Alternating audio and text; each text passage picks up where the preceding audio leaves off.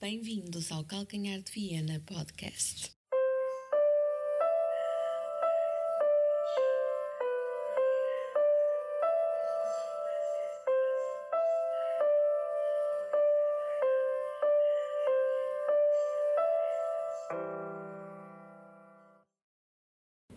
Muito boa tarde, amigos portistas. Sejam bem-vindos a mais um episódio do Calcanhar de Viena Podcast. Hum, hoje estou a gravar dois dias após hum, a nossa vitória. Vitória quer dizer, o nosso empate que nos deu a qualificação para os oitavos final da, da Liga Europa.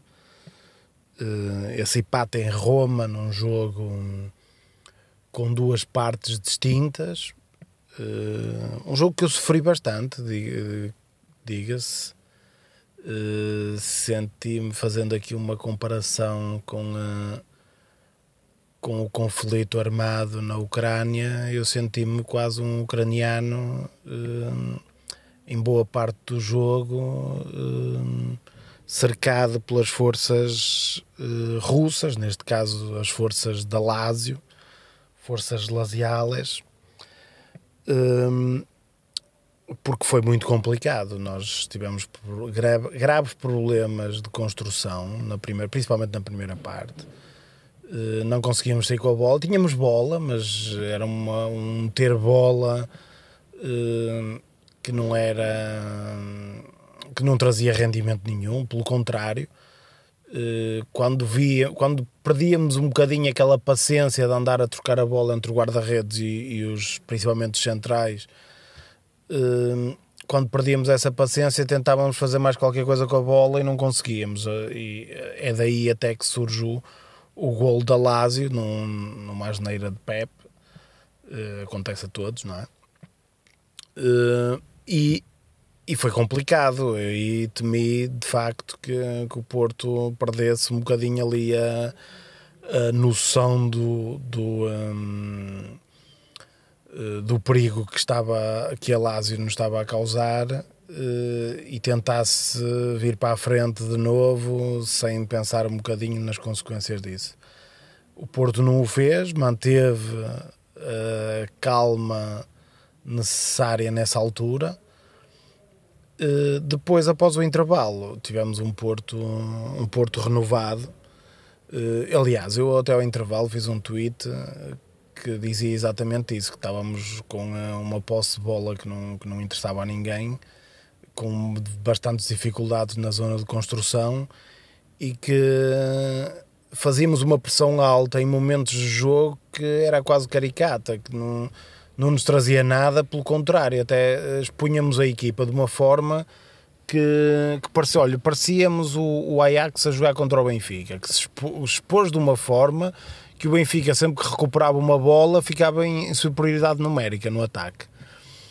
Uh, não, não foi não, não é que tenha acontecido muitas vezes no jogo do, do, do Porto, mas uh, houve, houve momentos que isso foi, foi evidente, essa pressão deslocada que muitas vezes fazemos e, e, que era escusado, era um bocadinho escusado.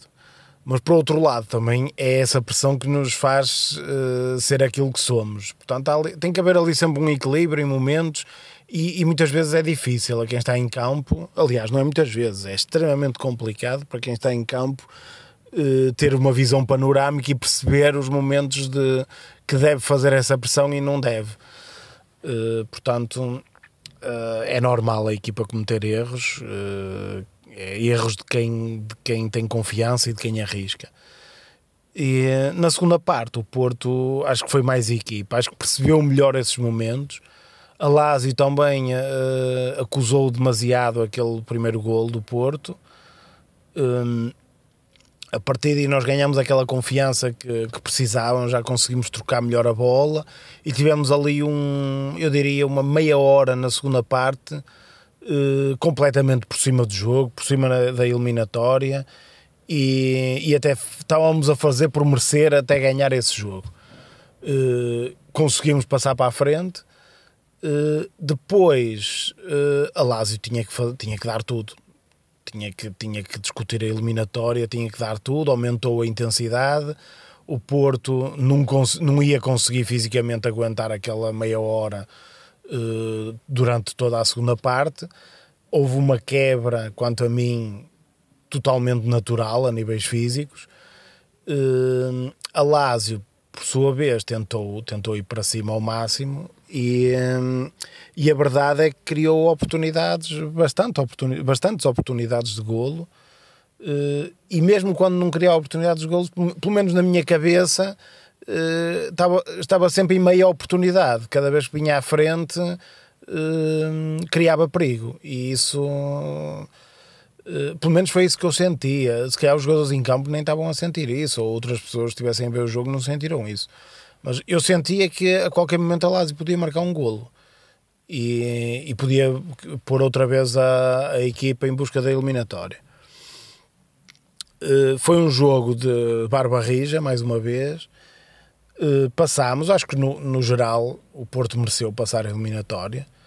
Uh, a Lazio provou que não é uma equipa qualquer, é uma equipa que tem talento mais do que suficiente para, para ambicionar lugares, melhores lugares no campeonato italiano. Uh, se calhar falta-lhes um bocadinho de, de profundidade no plantel Uh, o Porto uh, vai agora para os oitavos de final uh, e já te sabemos, e hoje a data que gravo, já sabemos o nosso adversário, que é o Lyon, uns velhos conhecidos nas leads europeias. jogamos contra o Lyon na, na, caminhada para a vitória na Liga dos Campeões em 2004. portanto, espero que, que seja que seja mais uma vez uma positivo reencontrar o Leão na, nas competições europeias. Hum, vamos ver. Eu não conheço o Leão, sei que estão em sexto ou em oitavo lugar no campeonato francês. O que é que isso quer dizer? Se calhar não quer dizer nada nesta altura, porque uh, o Barcelona também estava para em sexto ou sétimo e agora anda a espetar aos quatro de cada vez. O mercado de inverno é fundamental nestas coisas. Eu não sei o que é que o, o Leão fez no mercado de inverno, se perdeu alguém, se reforçou a equipa. Uh, portanto, o que fez na primeira fase da época pouco interessa para aquilo que possa fazer na segunda. Uh, o Lyon até pode ganhar os jogos todos até ao fim do campeonato francês e ainda discutir e ainda ir à Champions. Portanto, aliás, se virmos ao contrário, um, um, uh, um holandês também olha para. Um holandês nem tanto mas alguém de um campeonato mais competitivo, ou espanhol, ou italiano, ou inglês, ou alemão até, se olhar para o campeonato português, se fosse o Benfica fosse o adversário, uh, olhava e dizia: opa, isto é o terceiro classificado do campeonato português, já está a 12 pontos, isto é uma equipa fácil. E não é verdade, não é? Todos sabemos que não é verdade. Uh, portanto, vale o que vale a classificação, o que interessa é, são os jogos que, que vamos ter um, um com o outro e, um, e espero que o Porto seja à altura da eliminatória. E é isto, e é tudo por hoje. O Porto joga amanhã contra o Gil Vicente, um jogo fundamental para, um, para a nossa caminhada rumo ao título. Faltam nove vitórias e um empate. Eu espero que amanhã, uh, ao fim da. Uh, às 10 da noite, acho eu, 8 e meia, sim, às 10 da noite, uh, que falte apenas oito vitórias e um empate para o, para o ou menos, depende do resultado do Sporting também, não é? Portanto, um abraço a todos. Uh, vou agora ver o Hockey Patins. Portanto, um abraço a todos e um bom fim de semana. Encontramos-nos na, na segunda-feira. Porto sempre. Ah, antes de acabar, isto para não acabar assim, eh, não sei se, se, alguém que ouve o podcast uh, tem família ou até é mesmo de nacionalidade ucraniana ou até russa, e, porque há russos também que, que estão a sofrer e, e, vão sofrer devido a este conflito. Uh, mas principalmente para os ucranianos, que são eles que estão a levar com os balásios na, nas suas casas e nas casas dos amigos e das famílias. um abraço a todos e, opa, e estamos aqui todos a fazer força e e, e, e a fazer o que podemos para, para ajudar a ultrapassar este, este momento que nunca deveria acontecer. Uh, sejam fortes, sejam, sejam como ao Porto. Um abraço a todos. Pá.